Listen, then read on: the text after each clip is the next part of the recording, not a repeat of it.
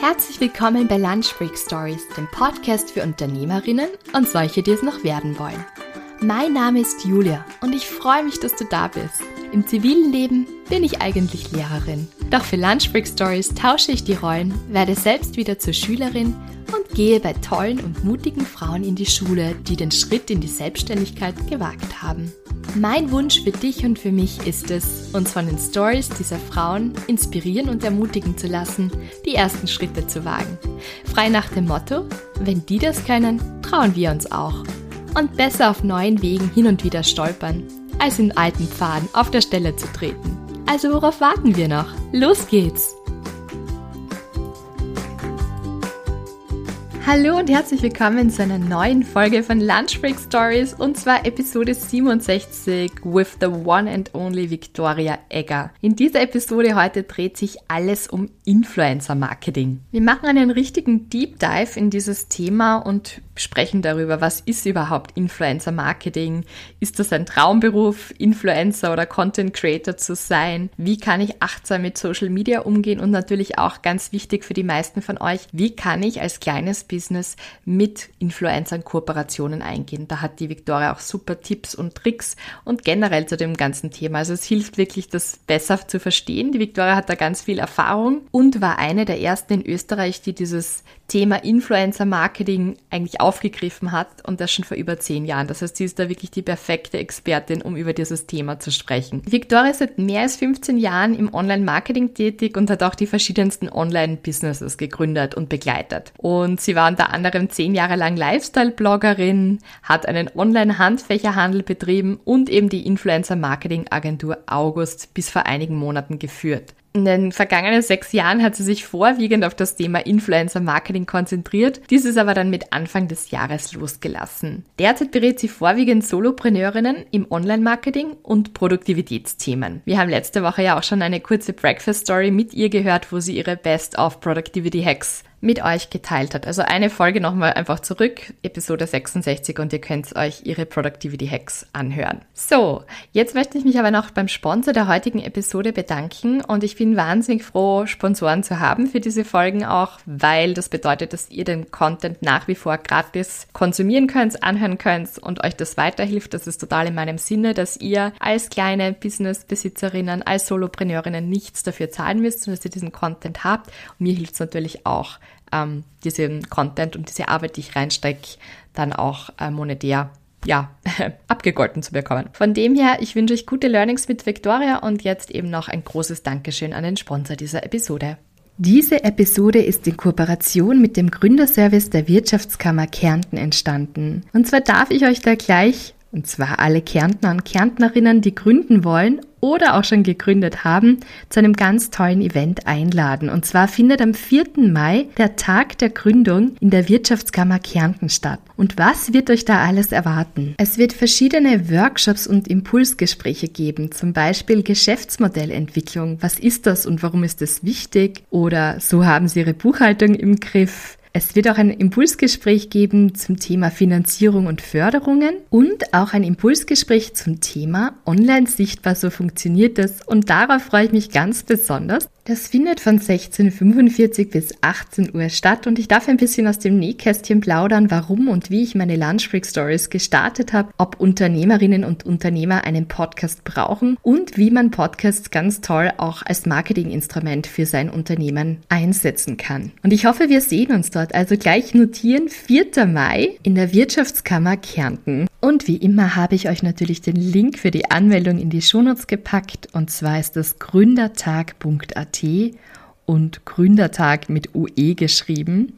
Also gründertag.at, einfach draufklicken auf den Link in den Shownotes und ihr landet schon am Tag der Gründung auf der Webseite und könnt euch anmelden. Und dort erwarten euch neun spannende Workshops, zwei Impulsgespräche zur Finanzierung und Förderung, sowie Online-Sichtbarkeit. Und da sehen wir uns dann auch und hören uns. Coole Keynotes, Info-Areas und vieles mehr. Und das Tolle bei diesen Veranstaltungen ist ja auch, dass man ganz viel Inspiration bekommt, ganz viel neue Impulse für seine Selbstständigkeit, für seine Gründung und ganz, ganz wichtig, der Austausch mit anderen Gründerinnen und Gründern, das Vernetzen, das Networking. Und ihr könnt dort viele Fragen stellen und werdet sicher dort auch viele Antworten bekommen. Das heißt, alle Gründerinnen und Gründer, 4. Mai ist ein Fixtermin in eurem Kalender schon eintragen. Ich werde den ganzen Tag auch vor Ort sein. Das lasse ich mir nicht entgehen. So viele tolle Workshops und dann gegen Ende des Tages bin ich dann ja auch bei dem Impulsgespräch Online-Sichtbarkeit als Gast selbst dabei und freue mich, wenn ich möglichst viele von euch dort dann auch sehen kann. Also 4. Mai, Tag der Gründung. See you there. Ja, hallo liebe Victoria. Schön, dass du bei mir bei den Lunch Break Stories bist und ich möchte dich am Anfang ganz kurz vorstellen, bevor ich dich frage, ob du dich selbst auch vorstellen kannst. Du bist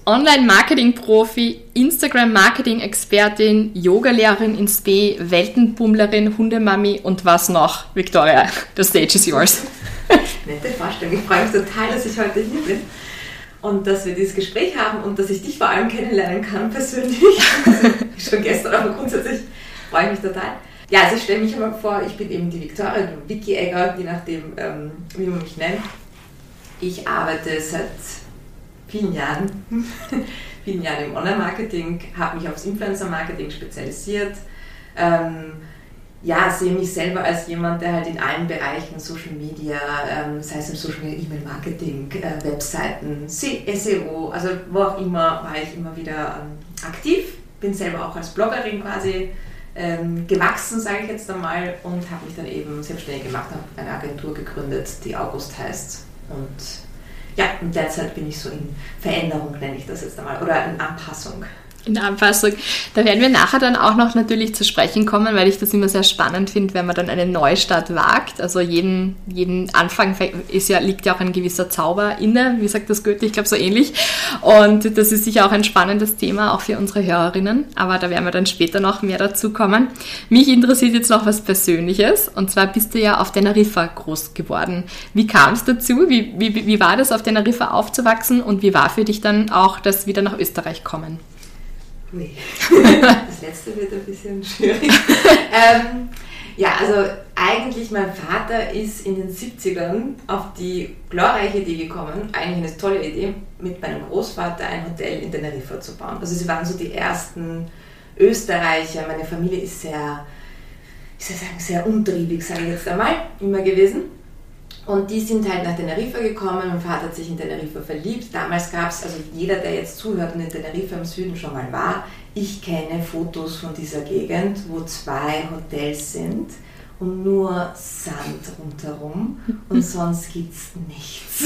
Also der Traum. Ich muss auch sagen, als Kind war das mein größter Traum, war, dass das wieder, wieder äh, entsteht, statt diesen ganzen Hotels im Süden vor allem, wo es ja eigentlich ähm, sehr touristisch ist. Also die haben dann beschlossen, dass sie das machen, ähm, haben alles, was sie hatten, gepackt und haben das dort investiert. Das ist auch gut gegangen. Mein Vater war eigentlich verheiratet mit einer anderen Frau, die hatten drei Kinder und die ist leider bei einem Autounfall gestorben. Also, das ist meine Geschichte. Wie ich dorthin gekommen bin, ist dann das, mein Vater eine neue Frau gesucht hat und meine Mutter kennengelernt hat. Und die ist dann in Wien, weil natürlich ähm, als Österreicher nicht unbedingt die Spanierinnen jetzt ähm, interessant waren, ist ähm, dann hat er sie in Wien kennengelernt, oder sie kannten sie schon früher und so ist meine Mutter nach Teneriffa ausgewandert. Zu der Zeit auch ziemlich spannend, glaube ich. Also so Glühbirnen kaufen, zwei Stunden Autofahrt ungefähr. Oh, also, wow. Das war ja auch damals eine Insel, die nicht ähm, so erschlossen war. Und so bin ich eigentlich in Teneriffa aufgewachsen. Also ich bin nicht auf die Welt gekommen dort, weil meine Mutter sich das nicht getraut hat. In Teneriffa war damals, also Anfang 80 bin ich auf die Welt gekommen. Ähm, ja, da waren die Krankenhäuser auch nicht so, wie es jetzt ist oder so. Also der Standard war sehr niedrig und äh, so bin ich dort eigentlich aufgewachsen. Mit drei Geschwistern und ja. Voll spannend. Und wann bist du dann nach Österreich gekommen? Wie war das? Ich bin 1992 nach Österreich. Ähm, ja, wie war das? Äh, spannend. Also ich muss ehrlich sagen, wenn man auf einer Insel aufgewachsen ist, ist man schon mal anders. wenn man dann auch noch so behütet aufgewachsen ist und so in einem, in einem Umfeld, das total klar war. Und natürlich, wenn du als Österreicher nach Spanien, nach Spanien kommst, es gab eine deutsche Schule, das ist eine Privatschule, es ist so ein bisschen eine andere Welt, du bist in so einer Bubble aufgewachsen. Und dann kam ich nach Österreich und habe auch kennengelernt, was Schule ist. War dann nicht mehr so lustig? äh, nein.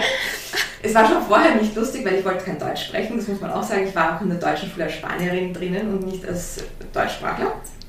Und dann kam ich hierher und habe festgestellt, ui, jetzt muss ich Deutsch sprechen. Und das erste, und ich war eben im Halbjahr gekommen, das erste Halbjahr in der Schule war so, dass die Lehrer mich angeschaut haben so, wirst du irgendwann mal sprechen? und ich wollte eigentlich nicht. Und ich wusste aber, ich wiederhole auf jeden Fall die Klasse und deswegen war mir das eigentlich ziemlich wurscht. Es war wahnsinnig schwierig, nach Österreich zu kommen. Also die Menschen sind ganz anders natürlich. Es war auch das Umfeld anders, weil natürlich aus dieser Bubble aus Österreich, meine Eltern haben sich auch scheiden lassen, das heißt auch die Situation war einfach eine andere. Und dann bin ich hier angekommen und die Menschen waren so eigen. Ne? Und dann war ich in einer Schule, und das ist eine, klingt vielleicht ein bisschen überheblich, die Geschichte, die ich jetzt erzähle, aber ich bin in eine Schule gegangen, weil da ist man halt so mit Schuchlern gegangen und mit einem Röcklein und mit einer Jacke und so. Und meine Mutter hat mich auch so angezogen. Und dann bin ich in die Schule gegangen und ich habe eine Freundin oder eine Schulkollegin gehabt, die hat immer diese Geschichte erzählt. Diese Tür ist aufgegangen und dann kam dieses kleine Mädchen mit Maschern im Haar und mit seinem Blüschen und Pulloverchen und ich weiß nicht was und sie alle in zerrissenen Jeans und irgendwelchen Pullovern. Also es war echt ein bisschen heavy. Als Kind ist das ziemlich äh, grausig, grausam, auch wenn das alles natürlich schön ist, was man da hat, aber so am nächsten Tag bin ich nicht mehr so in die Schule gegangen. Ich habe nur mehr gestritten, habe alles aufgerissen und wollte nur mehr dazugehören. Aber das war echt schwierig, weil es auch sprachlich, kulturell, auch weil mein Erwachsenen nicht ein Bussi zu geben, ist für mich bis heute, dass Kinder das nicht einfach machen und kriegen und von allen ganz wurscht, ob sie dich jetzt kennen oder nicht, ist für mich so ein bisschen eigenartig noch immer. Ähm, und auch später, also auch in so als Teenager, auch als Erwachsener, ich war immer viel wie soll ich sagen, viel einfach anders. Ne? Ich habe das Leben einfach anders gesehen. Ich glaube sogar bis, also jetzt ändert sich das auch, auch bei uns, dass die Leute viel offener und viel lustiger sind. Aber die Tatsache, dass du in Wien um sieben am Abend, das war in den 90ern so, auf der Straße gegangen bist und kein Mensch auf der Straße war, war für mich wirklich komisch. Also ja, da fängt wahrscheinlich auf nicht erst. Oder eine Stunde später ist da wahrscheinlich erst irgendwas los. Gell? Die Geschäfte machen erst um 10 zu, also das ist irgendwie so. ähm, also all diese Sachen, auch das, auch da auch so eine, ein Thema, was, was vielleicht für manche interessant ist. Es war ja auch so, also für mich war Wien so, die sind alle unter sich, ne? Also auch Teneriffa viel mehr kulturell äh, durchwachsen durch Südamerikaner, durch Leute, die aus dem Senegal kommen. Also wirklich viel vielfältiger als, als Wien. Also ich, es war echt komisch. Für mich war das echt so alles ein bisschen eigenartig und äh, sehr gerahmt. Auch dieses Verhalten von den Leuten, ne? alles so kontrolliert und du musst das machen und du musst das anziehen und du musst habe ich überhaupt nicht verstanden. Und als Teenager habe ich mich auch nie gewehrt. Voll die spannende Geschichte. Und dann hast du dich aber anscheinend doch in Österreich eingelebt, weil du lebst jetzt hier, hast BWL studiert und hast dann aber eigentlich dich für die Selbstständigkeit entschieden. Und zwar warst du eine der ersten, die überhaupt ähm, ja, in diesem Influencer-Marketing Fuß gefasst hat, zumindest in Österreich. Also das war ja vor zehn Jahren irgendwie noch niemandem ein Begriff und du bist jetzt doch schon elf, zwölf Jahre selbstständig. Und das ist jetzt auch ein spannendes Thema, auf das ich heute zu sprechen kommen möchte, weil Influencer-Marketing, viele können mit dem Begriff wenig anfangen. Deswegen wollte ich dich einmal fragen, also wir werden heute so einen richtigen Deep Dive in das Thema Influencer und Influencer-Marketing machen, weil es einfach spannend ist. Ähm, ich würde dich zuallererst fragen, wie würdest du selbst Influencer-Marketing beschreiben? Was ist das? Also grundsätzlich Influencer sind Leute, die einfach regelmäßig ähm, immer wieder Content zu bestimmten Themen, die sie sich halt ausgesucht haben, äh, selbstständig, sage ich jetzt einmal, erstellen. Das ist so die Definition, die man über Influencer sagt. Und das Marketing bedeutet, dass ich einfach mit denen quasi arbeite, um meine Reichweiten und meine Verkäufe vielleicht auch im nächsten Schritt ähm, zu erweitern und einfach mehr meine Zielgruppe zu bespielen in einer anderen Art und Weise. Mhm.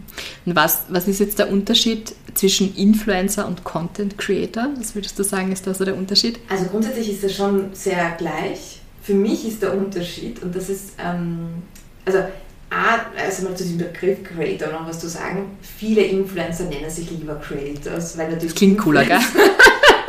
Also das Wort Influencer kommt typisch aus dem Marketing und typ, ich meine, ist ein super Wort, weil das versteht jeder. Ne? Also beeinflussen, wir beeinflussen jetzt unsere Leute. Das versteht jeder. Aber es hat natürlich so einen Begriff, der ein bisschen nicht so schön ist. Und es gibt auch diverse Influencer, die das ja auch irgendwie durch den, durch den Kakao oder durch äh, einfach schlecht gemacht haben.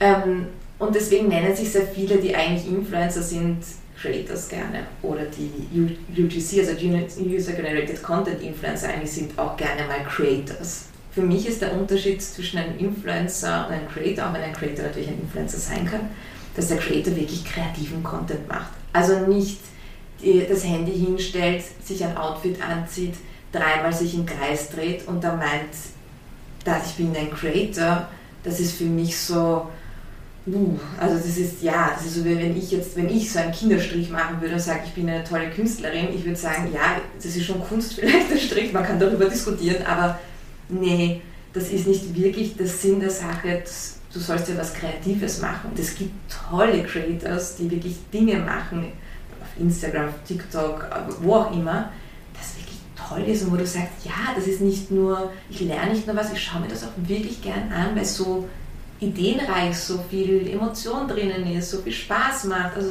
das ist für mich ein Creator. Mhm. Ja, klingt total spannend. Also ich schaue mir auch lieber irgendwelche cool produzierten, ich sage jetzt mal Kochvideos oder was auch immer an, als dass jemand dreimal mit dem Finger schnipst und der hat ein anderes Gewand an, muss ich jetzt auch ganz ehrlich sagen. Ähm, was für mich jetzt auch noch spannend wäre, warum sind Influencer gerade für Firmen oder für, ja, ich sage jetzt für größere Unternehmen so in den letzten Jahren so wichtige Zugpferde geworden, dass man sagt, man, man nimmt jetzt lieber ähm, einen Influencer oder Creator oder wie auch immer und keinen Star, um ein bestimmtes Produkt zu bewerben. Was, was glaubst du, macht das so erfolgreich und ähm, vielleicht auch, na, ich hebe mir die Frage für später auf, weil das reicht mal. ähm, Social Media hat ja eigentlich unsere Landschaft so Werbelandschaft total geändert. Nämlich, es war ja früher immer so, ich, ich tue ein bisschen ausholen, weil ich glaube, das ist so wichtig, das so vorzustellen. Früher war es halt so, wir haben nur aufgeblickt auf Menschen. Ne? Also es war immer nur der Star, der ist besser als ich, dort möchte ich immer, der hat dieses Parfum, das möchte ich auch haben. Und das Schöne an Social Media ist ja geworden, hey, es gibt jemanden, der genauso ist wie ich, der das Gleiche macht wie ich, der halt auf der anderen Seite der Welt ist und mit dem ich mich connecten kann und mit dem ich sofort in Dialog äh, treten kann und mit dem ich mich austauschen kann. Das ist ja das Coole von diesem Social Media. Das bedeutet aber auch, ich bin in einer anderen emotionalen Ebene. Das heißt, das ist plötzlich mein Freund. Es gibt auch sehr viele Jugendliche, die glauben, dass ihre Influencer, die sie verfolgen, ja ihre besten Freunde sind. Und wenn sie auf der Straße die treffen, ist es so wie, ich habe ja gestern gesehen, was du gefrühstückt hast und äh, dementsprechend kenne ich dich ganz gut. Mhm. Und das hat natürlich eine komplett andere Werbewirkung, wenn ich ähm, meinen Freund sehe, wie er was benutzt, also quasi eine Empfehlung bekomme, als wenn ich von einem Plakat irgendwas sehe von irgendjemandem, der, mit dem ich mich überhaupt nicht irgendwie identifizieren kann. Und das ist der Grund, warum Firmen immer mehr auf das aufsteigen, weil, also ein Grund besser gesagt, ähm, weil sie natürlich merken, ich habe dort eine Möglichkeit, emotional zu werden also die Emotion anzupeilen und nicht nur den Verstand. Also ich habe da die Möglichkeit, jemandem wirklich zu zeigen, dieses Produkt ist wirklich toll oder das, was der macht oder was er besucht, ist wirklich toll und er zeigt es auch in die Kamera und das ist auch glaubwürdig. Und mhm. dieses schöne Wort authentisch natürlich, hoffentlich. Nicht alle Influencer sind authentisch, muss man auch dazu mhm. sagen. Das zweite ist natürlich, dass äh, Influencer, also wir brauchen immer mehr Content und je mehr Content ich brauche, desto mehr kostet mich dieser Content. Jetzt eine Agentur zu beauftragen, dass man Content macht, ist relativ kostspielig, sage ich jetzt einmal. Wenn ich aber das Ganze verteile auf sehr, sehr viele Menschen oder auf ein paar Influencer oder Creators eben, die, die das, das produzieren und die einfach nur drei Freelancer noch dazu brauchen, statt vier Freelancer, zehn Freelancer und vier Heads, die irgendwas kontrollieren angeblich, ähm, das war jetzt böse, sorry, ähm, da, das ist einfach kostengünstig. Ich kann viel mehr erstellen. Das heißt, auch für Firmen ist es viel interessanter natürlich, dass ich sage, okay, ich mache jetzt ein Video auf YouTube und das kostet mich 1000 Euro statt 7000 Euro, die ich womöglich ausgebe, weil eben eine Agentur noch alle anderen möglichen Menschen beschäftigen muss, damit sie überhaupt ähm, entstehen kann und überleben kann. Also das muss man auch dazu sagen, ne, von einer anderen Perspektive. Und ähm, es gibt natürlich eine dritte Geschichte, das ist so dieser Trend jetzt, was man, man sieht auch auf Fiverr jetzt zum Beispiel, ganz viele Leute sagen, ich bin UGC-Creator, das heißt, ich habe auch plötzlich ganz viele Menschen, die sagen, ich möchte mir ein bisschen ein Körpergeld verdienen, jetzt nicht unbedingt auch kleine Influencer, und ich werde in diesem Teil Influencer mache Content für die, ähm, nicht nur auf meinem Kanal, sondern auch so und es kostet nichts. Du schickst mir das Produkt, ich mache ein paar Videos lustige und ich schicke dir das und das kostet dich vielleicht 25, 30, 100 Euro irgend sowas. Das gab es halt davor nicht. Davor musste ich immer zur Agentur. Mhm. Und deswegen sind diese Influencer so oder Creators auch so kleine Agenturen geworden.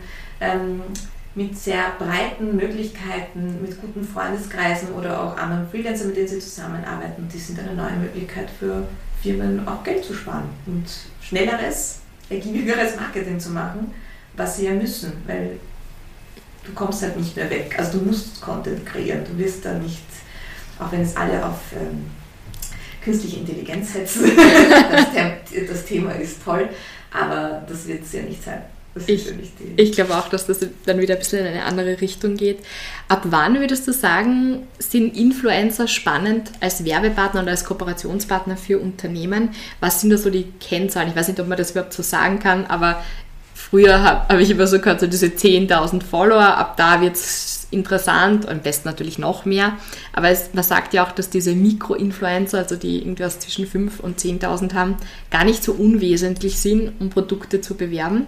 Und ich muss auch sagen, wenn ich jetzt zum Beispiel irgendjemanden, einen Influencer oder eine Influencerin folge, die 200.000 Follower hat und sie bewirbt jetzt schon die dritte Woche hintereinander ein anderes was weiß ich was, Produkt, das sehr ähnlich ist wie das von der Woche davor, nur eine andere Marke, dann denke ich mir auch so, ja, okay.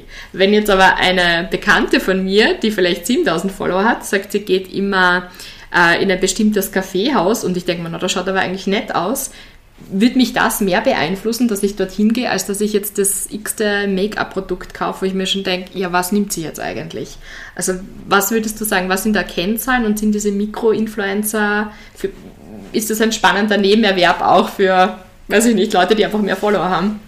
Ähm, also ich glaube, die Followerzahlen würde ich mir ein bisschen schenken. Hängt aber, was für ein Produkt ich habe. Also wenn ich jetzt Ohrringe verkaufe, ja, super wichtig. Wenn ich einen Online-Shop habe, ähm, so wie sehr viele äh, Schmuck machen, ähm, das, ja, dann schaue ich schon auf die Reichweite und dann schaue ich, dass die 10.000, 15.000 mal 5 oder 8.000.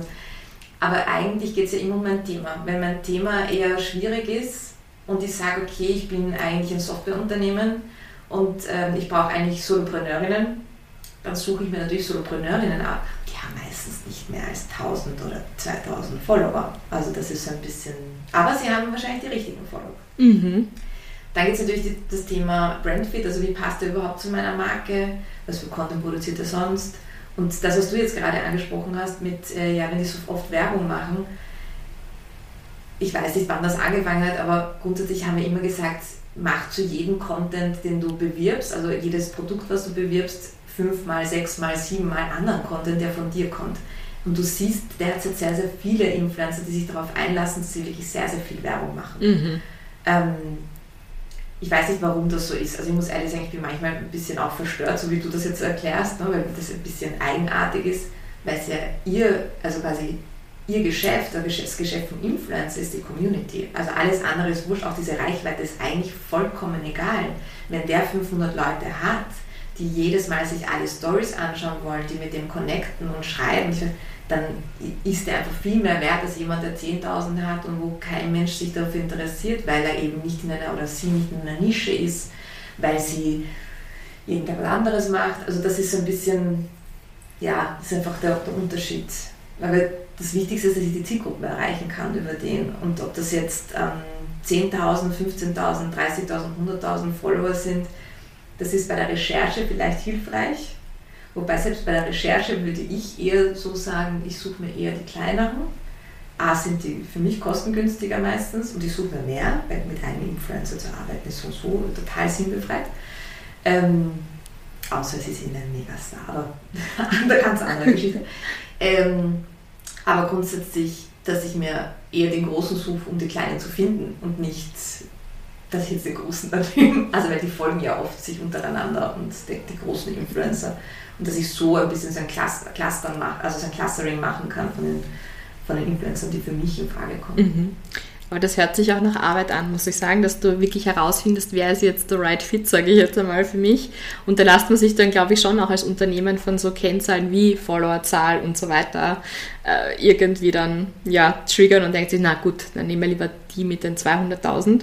Was sind da so, ich glaube, das ist schwierig pauschal zu sagen, aber was äh, kann ein Influencer verlangen pro Post oder pro Post und drei Story? Da gibt es ja auch diese Packages oder was auch immer.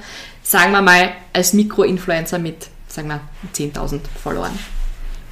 Wirklich schwierig. wenn ich das jetzt sage, wenn ich ganz viele Nachrichten bekomme, hast du das wirklich gesagt? Ähm. Oder vielleicht, vielleicht, vielleicht. aber, aber ich, ich mag jetzt keine Zahlen nennen, weil das ist mhm. wirklich für jeden sehr individuell. Aber ich muss mir bewusst sein, der hat auf der einen Seite natürlich, also ich, das eine ist meine Reichweite, die ich bezahle. Ja, das ist eine andere Geschichte. Aber ich habe natürlich Zeit, die dort reinkommt. Ich habe Produktionskosten. Ich habe, also grundsätzlich ist da ja die Frage, was für einen Stundensatz oder wie lang braucht er oder die, um das zu machen. Also wie viel ähm, Zeit ist da notwendig? Braucht, braucht man vielleicht ein Team dazu? Und dann geht es eher um diese Reichweite. Ich weiß bei uns, in, also im deutschen Sprachraum auf jeden Fall, ist es noch so, dass man so Pauschalen zahlt. In Amerika ist es schon eher nicht so oder je nachdem, was für ein Content du produzierst, ist es halt auch so, dass du einfach nach deinen äh, wirklichen Ergebnissen gezahlt wirst. Das ist bei YouTube ja sehr üblich, aber bei anderen Kanälen ja oft nicht. Ähm, und da hängt es ab. Aber ich, ich ich kann Daumen mal Pi sagen, also ich würde sagen, wenn du 10.000 Follower hast, wobei jetzt gerade der Markt ein bisschen einbricht, wird jemand verlangen zwischen 400 und 1000 Euro. Und das ist aber eine große Spanne. Vielleicht, man findet sich auch welche, die günstiger sind. Mhm. Und es gibt sich auch welche, die viel teurer sind, weil es natürlich abhängt. Keine Ahnung, wenn ich eine Frau bin zum Beispiel und Influencerin im Automobilbereich bin, dann kann ich ruhig mehr verlangen, weil da gibt es fast niemanden. Ne? Also ja. das ist ja immer das, das ist auch die Frage, was ist denn da überhaupt, was, was für ein Thema bin ich da drinnen? Natürlich, wenn ich jetzt Mode zeige, da gibt es Tausende, oder Interior, da gibt es Tausende. Wenn ich aber irgendein Thema habe, das keiner hat, dann kann ich ja viel mehr verlangen und dann wird auch jeder bereit sein, mehr zu zahlen. Das sind auch meistens die Branchen, die auch mehr zahlen können. Und dementsprechend, ähm, ja, ich habe jetzt eine Zahl gesagt, das wollte ich gar nicht. ja, tut mir leid, ich habe dich auch so konkret gefragt. Ich habe mir eh gedacht, dass das schwierig wird, das zu beantworten, aber vielleicht einfach so, dass man ein bisschen einen Richtwert ja, hat und ja. sich orientieren aber kann. Das, damit kann man schon arbeiten. Also ähm, in meinen Kurs, also ich mache ja auch so Workshops und so, und dann tue ich das ein bisschen versuchen aufzusplitten. Aber es ist wirklich schwierig, weil jeder Influencer oder auch jeder Creator einen anderen Plan hat mit seinen Sachen und auch anders, so wie jeder Selbstständige grundsätzlich auch andere Preise hat.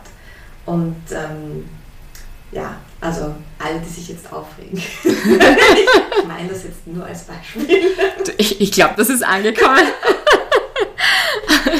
Andere Frage. Du hast jetzt gerade gesagt, der Markt ist gerade ein bisschen am Einbrechen. Daher meine Frage, zahlt sich heutzutage überhaupt noch aus, in die Schiene Influencer zu gehen? Weil wenn man jetzt heutzutage viele Jugendliche fragt, was möchtest du werden, dann ist, kommt selten noch so diese klassischen Antworten wie Arzt, weiß ich nicht, Anwalt oder was auch immer oder Ärztin, Anwältin, sondern oft so, ich will YouTube-Star werden oder ich will Influencerin werden, wo es dann den Eltern auf die Haare aufstellt, muss ich ja ganz ehrlich sagen. so was, nein. Ähm, aber zahlt sich überhaupt noch aus? Kann man das überhaupt noch von null auf weiß ich nicht, wie viele Klicks und Views und damit noch ein Geld verdienen? Ähm, also ja, ich würde aber den Eltern raten, das ein bisschen anders aufzuziehen, so als Tipp, auch wenn ich keine Mutter bin und ich würde eher sagen, sie sollen sich ihr Studium damit mitfinanzieren, studieren und danach vielleicht doch auch Influencer werden. Es gibt zum Beispiel diesen tollen Beispiel auf YouTube, leider weiß ich jetzt seinen Namen gerade nicht, aber ähm, der hat studiert, hat quasi Produktivitätsvideos gemacht, auf YouTube ist riesengroß ähm, hat eigentlich sein Medizinstudium so mitfinanziert und mitgemacht und so. Und dann, wie er halt fertig war, hat ein bisschen als Arzt gearbeitet und hat entschieden, nein, ich bin jetzt doch Influencer und ich mache das jetzt und ähm, das andere mache ich vielleicht ein bisschen später. also ich finde den Wunsch, das zu machen, nicht schlecht. Und während wir, keine Ahnung, ich habe bei Events gearbeitet während dem Studium oder als Assistentin oder so, wäre auch nett gewesen, Geld zu verdienen, während ich äh, YouTube-Videos mache. Also ich das jetzt nicht so verkehrt. Ich glaube nur nicht, dass es ein langfristiger Job ist. Außer man möchte in die Werbebranche so und so, möchte dann Videos machen. Also, ähm, dann macht das vielleicht auch Sinn, wenn man viel übt. Aber so als Beruf also Influencer werden als Beruf würde ich nicht machen, einfach nur deswegen, weil ich glaube, dass dir das irgendwann mal auch wahnsinnig auf die Nerven geht. Also das, was man auf YouTube, also ich schaue sehr viel YouTube und so, aber merkst, die brennen halt sehr viel aus. Du brauchst irgendetwas, wo du zurückfallen kannst, wenn dir das ständige Content kreieren wirklich auf die Nerven geht. Und man sieht es auch, es gibt ganz viele Influencerinnen, die ja heute selbstständig sind, andere Unternehmen gegründet haben, sich dort weg, ähm, wie soll ich sagen, ein bisschen entfernt haben, genutzt, also ihre Reichweite genutzt haben, um viel zu verkaufen und ihre Businesses quasi groß zu machen, aber eigentlich sich auch mit was anderem beschäftigen wollen und müssen, glaube ich, also so mein Gefühl, damit sie, damit sie etwas haben, wo sie nicht ständig da im Internet alles teilen müssen oder mhm. müssen. So. Ja, das bemerke ich auch. Ich meine, ich bin jetzt nicht äh, in dem Bereich überhaupt keine Expertin, aber wenn man sich jetzt die Madeleine Alisade, Daria Daria anschaut, die ja ihr super cooles Modelabel aufgebaut hat mit fairer Mode oder auch ein Buch geschrieben hat. Also man merkt das auch, oder auch wenn man nach Deutschland schaut, Caro Kauer oder ja. Carmen Groll mit Kamuschka, dass die ja alle irgendwie als Influencer oder Bloggerinnen begonnen haben und sich dann aber versucht haben, ja irgendwie ein, ein breiteres Portfolio aufzubauen mit Caro Kauer zum Beispiel. Ähm, ja, was hat sie? Gewandt, ich glaube eine Kleidungslinie, Shops, Café, unglaublich, ja. Oder Kamuschka genauso, oder die sich selbst dann, die selbst dann auch Influencer unter Vertrag nimmt oder coacht oder wie auch immer. Also ich glaube auch, dass das mit der Zeit, dass man da vielleicht wirklich ausbrennt. Oder wiederum andere, die dann komplett aufhören und sagen, na, sie haben es jetzt gelöscht, obwohl sie eine Million Follower hatten und sie können einfach nicht ja. mehr. Das heißt, es ist sicher hilfreich, da noch was Zweites aufzubauen oder mehrere Dinge.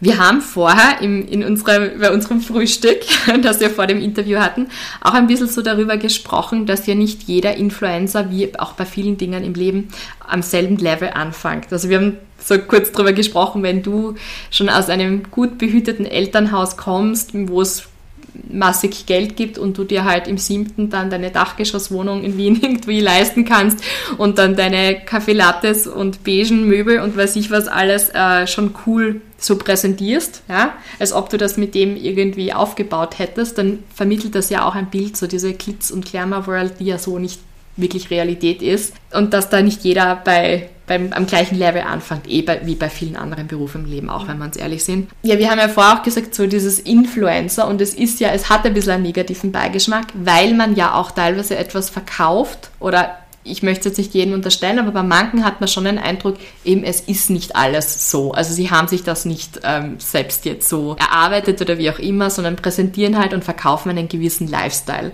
So wie wir auch über diese Coaches gesprochen haben, so ja, eine Million Umsatz und ich lasse mich vom Privatchat fotografieren, der eh nicht mein eigener ist. Was würdest du sagen, wie kann man sich da vielleicht auch ein bisschen schützen vor solchen Fake-Sachen? Weil man, man, es beeinflusst einen ja. Also man, man, schaut sich das vielleicht im Bett am Abend noch an oder so. Das ist ja dann anders, als wenn man beim Werbeplakat vorbeigeht, man, ist Werbung. Ah, stört mich oder stört mich nicht, berührt mich, berührt mich nicht. Aber das beeinflusst uns ja, weil wir uns das ja doch immer wieder öfters einfach ja, irgendwie anschauen und unterbewusst kurz vorm Schlafen gehen oder was auch immer. Wie würdest du sagen, schützt man sich davor und kann man sich auch, ja, da ein bisschen, ein bisschen Abstand von dem auch nehmen. Ich meine, das ist ja das grundsätzliche Social Media Problem. also das Smartphone ja. einfach abdrehen. Wenn Instagram löschen geht. Also es funktioniert ganz toll. Äh, habe ich auch jetzt gemacht, so ein paar Wochen. Ähm, grundsätzlich ist es so, ich glaube, ich glaub, man muss sich immer wieder erinnern, was Instagram ist. Instagram ist eine Plattform, die möchte, dass wir uns nicht so gut fühlen, damit wir glauben, dass wir Sticker kaufen müssen, damit wir uns besser fühlen. Also das ist ja die Funktionalität von dem Ganzen. Die leben davon, uns was zu verkaufen. Jetzt ist natürlich der Influencer ein Teil dieses ganzen Projekts. Deswegen werden die auch alle irgendwie äh, gehätschelt. Also so, ja, jetzt gerne mal Creator, ein Bereich für euch und es gibt das, also sie werden ja alle gehätschelt, damit sie Content produzieren und sie uns als Zuschauer äh, das Gefühl vermitteln, wow, ich will das auch. Das ist ja der Grund, warum es das gibt. Schlimm, also ich persönlich finde es immer schlimm, wenn die Leute so unehrlich sind, weil es ist halt wirklich so, ich habe das in den letzten Jahren immer wieder gehabt, dass die Leute in meinen Kursen gesessen sind und gesagt haben, boah, wie kann die sich das leisten? Wie kann sie sich dieses Auto leisten? Wie kann sie sich das leisten? Und die ist ja erst 27 und dann sitzt jemand da, der seit 30 Jahren arbeitet und sonst was und versteht die Welt nicht. Und ich glaube, das ist so ein bisschen der Unterschied zu früher. Früher gab es das genauso, ne? aber ich habe das ja nicht die ganze Zeit gesehen und ich habe das nicht die ganze Zeit, wurde ich so bombardiert, oh Gott, wie unfähig bin ich eigentlich, dass ich das nicht auch habe.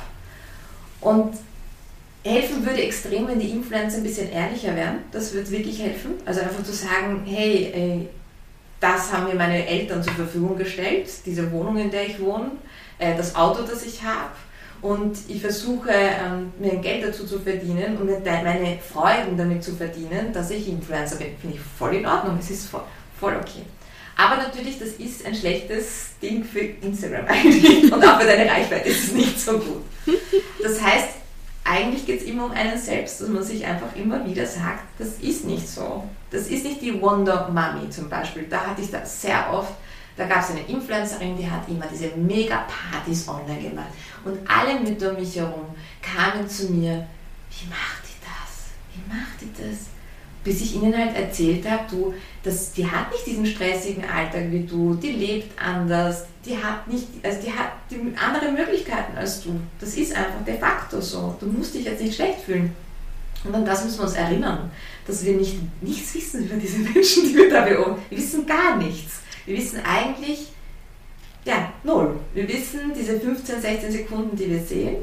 Und ähm, solange die Influencer nicht anfangen zu sagen, Schatz, ich komme eigentlich aus dem und dem Eck und ich habe diese und diese Möglichkeiten und nein, ich habe mir das Studium der Privatuni nicht selber finanziert, ähm, das muss passieren. Ne? Und das ist, und ich, ich weiß nicht, warum das nicht passiert. Also ich frage mich immer, warum das nicht passiert, weil ich mir denke, es würde vielen das Leben vereinfachen weil es einen extremen Druck macht.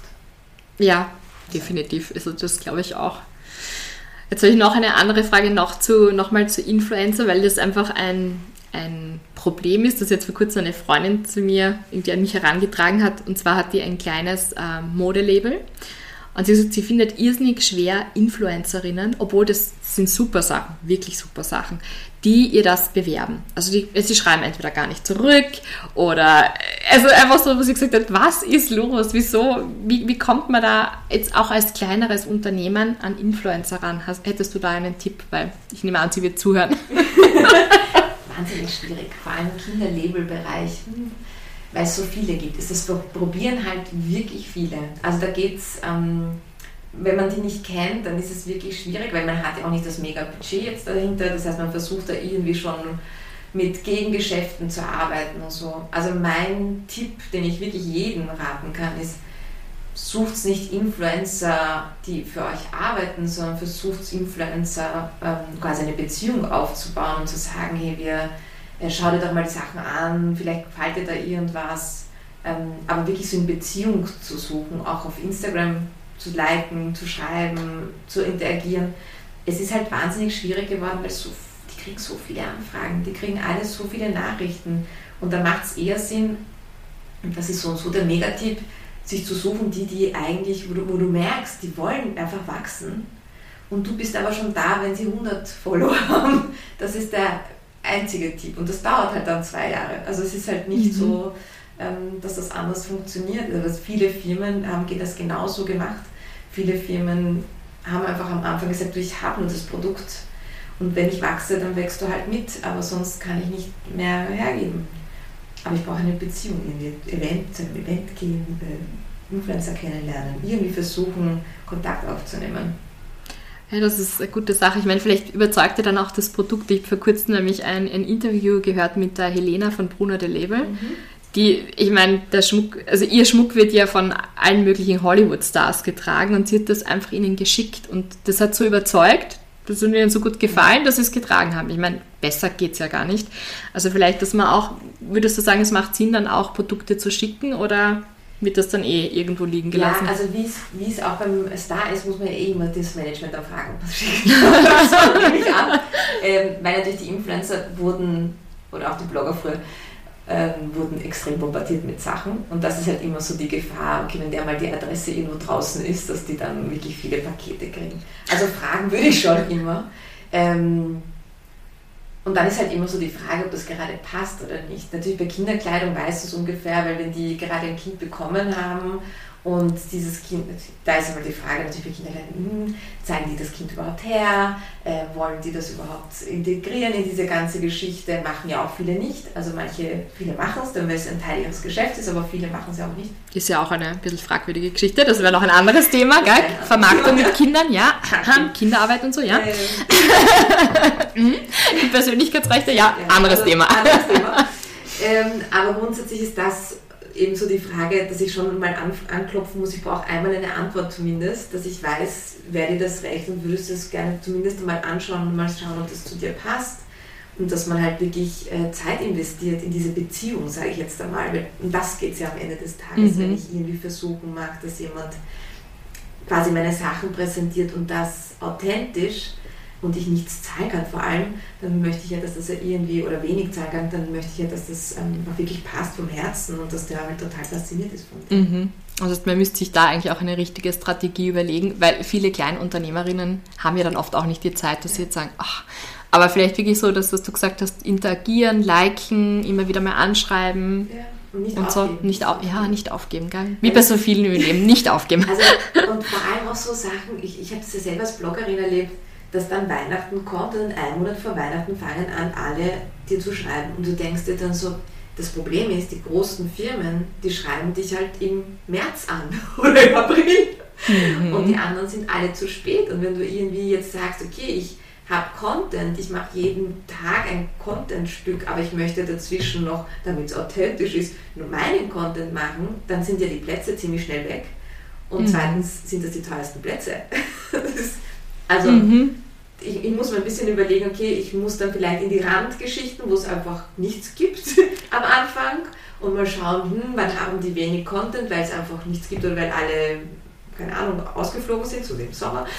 Ähm, vielleicht passe ich da irgendwie rein, einmal zum Schnuppern oder so und vielleicht können wir schauen, dass ich hm, später doch ein Budget dafür habe und ja, und ganz ehrlich einfach auch umzugehen mit den Influencern. Das finde ich ja total wichtig, dass man einfach auf Augenhöhe mit denen auch arbeitet und aber versucht eben eine Beziehung aufzubauen. Ah, das sind, sind voll die coolen Tipps, danke dafür. Ja, noch ein, ein so ein Mythos oder warum, glaube ich, auch viele in diese Schiene Influencer gehen möchten, ist ja, dass man denkt, so hey, man liegt am Strand, trinkt irgendwas und verdient jede Menge Geld. Ist das wirklich so? Sind die wirklich, also da, darüber haben wir schon ein bisschen drüber gesprochen, aber kann man davon jetzt, wenn man eine bestimmte Reichweite, äh, Reichweite hat, wirklich leben? Was würdest du sagen? Ja, also man kann sicher davon leben bis zum Weg dorthin, wo du leben kannst, musst du irgendwie leben. ähm, also die Erfahrung zeigt, ja, na klar kannst du damit leben. Ne? Also wenn du jetzt siehst, dass jemand auf YouTube äh, eine Million Follower hat, der kann davon leben, wenn er gute Werbepartner hat, je nachdem natürlich, was für ein Thema er hat, aber grundsätzlich ähm, kann, kann er das Ziel natürlich davon leben. Die ähm, Geschichte ist nur die, dass ich natürlich einen Weg dorthin habe. Ich habe ein Investment. Das Investment ist Zeit, womöglich auch so Karrieremöglichkeiten, die ich dann nicht habe, oder?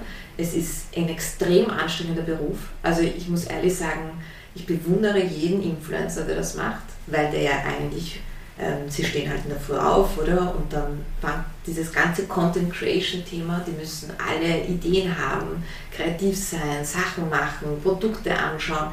Allein das Produkte anschauen, wenn du 30 Päckchen hast und dann machst du das immer auf und dann weißt du, was mache ich jetzt damit? Zu jedem Ding brauche ich eine Idee, die muss irgendwie toll sein oder ich muss mal pitchen oder also dann bin ich bei Events eingeladen. Also das kann ja alles, das artet ja aus, das ist ein anstrengender Beruf, der vor allem nicht 9 to 5 ist, sondern das ist wirklich den ganzen Tag womöglich. Weil ich ja, meine Community schläft ja womöglich auch nicht. Ne? Also, und ähm, das heißt, es ist es mag schon sein, dass ich viel Geld damit verdienen kann, aber ich gebe sehr viel Lebenszeit daher. Also es ist nicht so, wie wenn ich sage, okay, ähm, das könnte ich auch machen, könnte jetzt mit Influencer, als Influencer reich werden und sagen, oder sehr viel Geld machen und sagen, okay, ich investiere das irgendwie in Immobilien und irgendwann bin ich kein Influencer mehr oder ich bin Immobilieninfluencer auf irgendwie ähm, genau, Immoberatung. Kann ich ja auch machen. Ja? Also ich habe dann die Reichweite dazu, dass ich halt jedes Geschäftsmodell, das irgendwie zu mir passt, ja auch umsetzen kann und die Leute wissen das und das weitertragen können, was passiert. Das heißt, ich kann mit anderen Dingen dann auch viel Geld verdienen. Aber ähm, der Weg dorthin ist halt so, dass, dass das, was halt schwierig ist. Ne? Und ich muss mir klar sein, ich, es ist meine Lebenszeit, die ich da investiere. Und das mag nett ausschauen, aber es ist super anstrengend. Es ist nicht, äh, ja klar, es gibt Menschen, denen liegt das und die sind da total, denen ist das alles wurscht, schaue ich halt mal so aus und Ding und ich zeige das. Aber es macht ja auch was mit denen. Es ist ja nicht mhm. so, dass jetzt die Influencer nicht Burnout gefährdet werden. Ganz im Gegenteil. Es gibt sehr viele Influencer, die aufhören oder zumindest sich eine Pause gönnen, weil sie sagen, sie können nicht mehr, weil das echt ein anstrengender Beruf ist. Und ich finde es so faszinierend, dass, wie, wie, du vorhin gesagt hast, dass Jugendliche das unbedingt machen wollen und auf der anderen Seite streiten wir über Vier-Tage-Woche. Und dann denkst du, dann hast du gar keine Vier-Tage-Woche, du hast dann dort 24 hours, seven days a day, äh, seven days a week. Und das hast du dann. Mhm. Also irgendwie ist das so, es ist sicher ein schöner Beruf, es ist toll, dass du so herumfahren kannst, dass du vielleicht viele Sachen erleben kannst, dass du tolle Menschen kennenlernst, dass du zu Produkten oder vielleicht sogar in deine wirklichen Interessen eintauchen kannst, wenn du sagst, okay, ich bin Tech-Influencer und ich kriege jetzt alle neuesten Produkte, ich toll. Also ich meine, echt cool. Aber es ist anstrengend und man muss lernen, sich abzugrenzen, man muss lernen, produktiv zu sein, man muss lernen, sich selber zu strukturieren. Also alles, was auch Solopreneure haben, das müssen die relativ früh lernen und ziemlich gut. Ähm, und die Gefahr ist halt immer da, dass ich halt wirklich viel Zeit vielleicht, wie soll ich sagen, verliere. Weil am Ende des Tages sind es ja die Erfahrungen und das, was wir offline machen, was unser Leben bereichert. Was wir nicht filmen, ist das, was irgendwie toll ist. ähm, ist ganz komisch, ne? Ja, also für mich ist das so und ich glaube, das ist schon als Influencer eine, eine Challenge, das so zu erleben und nicht immer alle teilnehmen lassen zu müssen an dem, was man erlebt. Deswegen auch diese Geschichte mit den Kindern, ich glaube, das passiert vielen, weil das ja so ein, diese Maschine ist dann, dass die da überhaupt nicht darüber nachdenken, was sie da eigentlich gerade machen. Mhm. Und sie eigentlich ihr Kind einfach so genießen könnten und nicht immer alles lieben lassen. Ja, voll. Da bin ich ganz bei dir. Wir kommen jetzt leider schon zum Ende, weil ich bin ja notorisch bekannt dafür, immer zu überziehen und von dem her, ich nehme mich jetzt selbst an der Nase und wir werden zu einem Ende kommen, auch wenn es schwerfällt. Deswegen meine drei berühmten Abschlussfragen zum Schluss. Wer oder was inspiriert dich, Victoria? Menschen wie dich. Also ah. ich wusste, dass die Frage kommt. Aber es ist wirklich so, ich habe wirklich darüber nachgedacht vorhin. Ich war nie als Kind jemand, der irgendwie sich so Stars gesucht hat oder so. Meine Stars waren immer um mich herum. Und ich finde Menschen, die dem nachgehen, was sie fasziniert, was sie mögen, egal was es ist. Also es, ich finde, also jeder interessiert sich für was anderes, aber wenn das Herz irgendwie dabei ist und sie merken, das ist mir wichtig, das sind die Menschen, die mich inspirieren, weil die führen auch dazu, dass ich das auch machen kann. Voll schön, voll schön. Mit wem würdest du gerne mal deine Lunchbreak verbringen? Ich habe einen Traum gehabt, da war ich glaube ich so sieben, acht Jahre alt und den Traum habe ich noch immer. Also vielleicht kann mir den ja mal jemand erfüllen. Ich würde gern mit, das ist jetzt ganz schräg, das habe ich als Kind, habe ich irgendwann mal verstanden, dass Religionen das Grund sind, warum wir uns alle streiten. Und mein Traum wäre eigentlich, nicht mit einem, sondern mit allen Religionsvertretern, die es auf dieser Welt gibt und so mit so kreativen Menschen, die sehr lustig sind, damit das ein bisschen aufgelockert ist, an einem Tisch zu sitzen und zu essen. Weil ich glaube, dass viele Dinge, vor allem diese Gemeinsamkeit, weil Religionen und auch das, diese ganzen Menschen haben ganz viel gemeinsam, ähm, das Essen ist so eine Gemeinsamkeit, die wir alle haben, dass das vielleicht dazu führen würde, dass wir uns alle ein bisschen mehr verstehen oder besser verstehen oder untereinander mehr aufeinander eingehen können. Und das habe ich als Kind gehabt und wie du das vorhin eben erzählt hast, dass du diese Frage stellen willst, so, kann sie endlich beantworten. Ich kann es jedem sagen. Vielleicht hat das erwähnt. Oh, voll schön, das habe ich noch nie gehabt. Michelle Obama wird immer wieder genannt, aber das also finde ich ganz cool. Sehr, sehr cool. Und dann, und ich glaube, die Frage passt für dich einfach total perfekt, weil du auch immer neue Trends aufspürst und da auch sehr technikaffin bist. Aber es muss jetzt auch gar nichts Technisches sein. Was sind so Produkte oder Dinge? Es müssen bitte auch keine Produkte sein. Es kann auch äh, Yoga im Wald sein, was auch immer, oder auf Ziegen. Ähm, oder mit Ziegen, nicht auf Ziegen. es kann einfach alles Mögliche sein. Aber was ist so eine Sache, die du allen deinen Freundinnen empfiehlst? Das kann jetzt Productivity Hack sein, was auch immer. Es dürfen auch zwei oder drei Sachen sein. Also ich empfehle allen zu atmen eigentlich. Ist, ich, also ich muss ehrlich sagen, meine Erfahrung ist, wir atmen alle nicht. Wir atmen alle falsch. Ich sage allen atmen, äh, sich an erste Stelle stellen. Das ist nichts mit, hat nichts mit Egoismus zu tun, das hat äh, mit Selbstliebe zu tun und meditieren, weil meditieren ist die beste Art, ähm, sich selbst zu pflegen und sich selbst zu lieben und das zu erkennen, was in einem schlummert. Danke, Viktoria. Vielen lieben Dank für das Gespräch. Jetzt war ich ganz erstaunt, dass wirklich nichts Technisches kommen ist. Du sagst es wirklich, ich sage meistens niemandem was Technisches. Ich glaube, wie soll ich sagen, wenn du keine Need hast, also äh, wenn mir nicht jemand genau sagen kann, was will ich, dann sehe ich ja kein Problem. Aber ich weiß, dass wir alles, also wenn jemand ein Problem hat, dann hast du eine Lösung und dann ist es irgendwie technisch. Aber grundsätzlich, die meisten von uns haben die gleichen Probleme, wir sind gestresst, wir atmen zu wenig, wir kümmern uns zu wenig um uns und ich glaube, das ist wirklich so das, was man, was ich meistens den Leuten sage, da mal kurz stehen und ähm, ja, sei einfach, sei einfach du. Das ist gut. Das ist sehr cool. Ich finde, das ist ein gutes Podcast-Ende oder ein gutes äh, Episodenende. Also, wenn ihr jetzt ausschaltet, einfach mal gut durchatmen und nochmal das Gespräch so ein bisschen Revue passieren lassen.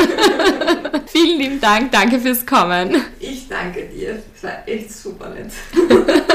Ja, das war's auch schon wieder und ich hoffe, dass dieser Deep Dive in das Thema Influencer Marketing für euch aufschlussreich war, dass ihr einige Takeaways gehabt habt und vielleicht auch ein paar Ideen bekommen habt, ob oder wie ihr mit Influencern kooperieren wollt. Noch kurz zur Victoria. Ich habe natürlich alle wichtigen Links, ihre Webseite, Newsletter, YouTube-Kanal, Instagram, LinkedIn etc. natürlich wie immer in den Shownotes verlinkt. Also schaut einfach in den Shownotes nach. Da findet ihr dann alle wichtigen Links. Ich habe vorhin schon bei der Einleitung oder bei der Vorstellung von der Victoria kurz erwähnt, dass sie derzeit vorwiegend Solopreneurinnen im Online-Marketing berät und das Coole ist, also sie hilft euch dabei, euer Business oder Online-Business kundenfreundlich zu organisieren und sie bietet auch Online-Marketing-Beratungen, Webinare und Workshops an und auch geförderte KMU-Digitalberatungen. Also das ist auch cool, wenn ihr euch das auch fördern lassen könnt. Sollte euch generell das Thema interessieren, dann findest du eben auf ihrer Webseite auch den Smart Setup Guide für Solopreneurinnen. Ich habe euch das natürlich auch in den Shownotes verlinkt. Das ist einfach ein super cooler Guide mit Tipps und Tools für dein Online-Business und Marketing. Und ja, abonniert auch gerne ihr Newsletter und äh, ihr Herzensprojekt, der Mindful List, das hat sie vor einigen Wochen gegründet. Darüber haben wir jetzt gar nicht gesprochen, aber vielleicht noch ganz kurz, das ist eine englischsprachige Plattform mit dem Untertitel Unfold Your Healthy Creative Self, bei dem es um Produktivität, Gesundheit und ein kreatives Leben geht. Schaut einfach gerne mal bei, bei ihr vorbei oder verlinkt euch mit ihr, connectet mit ihr über LinkedIn und Instagram. Sie ist echt eine so eine coole. Ich habe mich so wahnsinnig gefreut, Victoria, dich kennenzulernen und find, bin super happy, dass wir jetzt auch in Kontakt sind. Also schaut gerne bei ihr vorbei und ich möchte euch nochmal an den 4. Mai erinnern. Das ist nächste Woche bereits am Donnerstag. Ich werde eben auch dort sein und ich freue mich, wenn ich ganz, ganz viele von euch dort sehe. Sollte ich euch nächste Woche am Donnerstag nicht sehen, dann hört ihr mich zumindest am Freitag wieder, denn da kommt bereits die nächste Breakfast Story on Air. Ich wünsche euch jetzt noch einen schönen Tag, möchte euch noch kurz daran erinnern, wenn euch dieser Podcast gefällt, dass ihr ihn abonniert auf Apple Podcasts oder auf Spotify. Ich freue mich auch immer wahnsinnig, wenn ihr mir eine Bewertung gebt, fünf Sterne zum Beispiel, und wenn ihr auch ein bisschen was dazu schreibt's. Also, wie gesagt, ich, ich mache das jetzt schon seit fast vier Jahren und ich freue mich einfach, wenn ich dann immer wieder mal liest, so, wow, cool, der Podcast gefällt mir. Das dauert nur ein paar Sekunden, das zu schreiben und hilft aber einfach mir irrsinnig weiter und der Podcast wird auch öfters gesehen und gehört, was mir wiederum auch wahnsinnig hilft. Danke, dass ihr zuhört. Danke, dass ihr schon so lange treu zuhört. Danke auch für eure lieben Nachrichten, die mich immer wieder auf Instagram erreichen. Ich schätze das wirklich wahnsinnig, von euch zu hören und dieser Austausch ist einfach immer voll schön für mich. Alles Liebe, schönes Wochenende und bis nächste Woche. Ciao!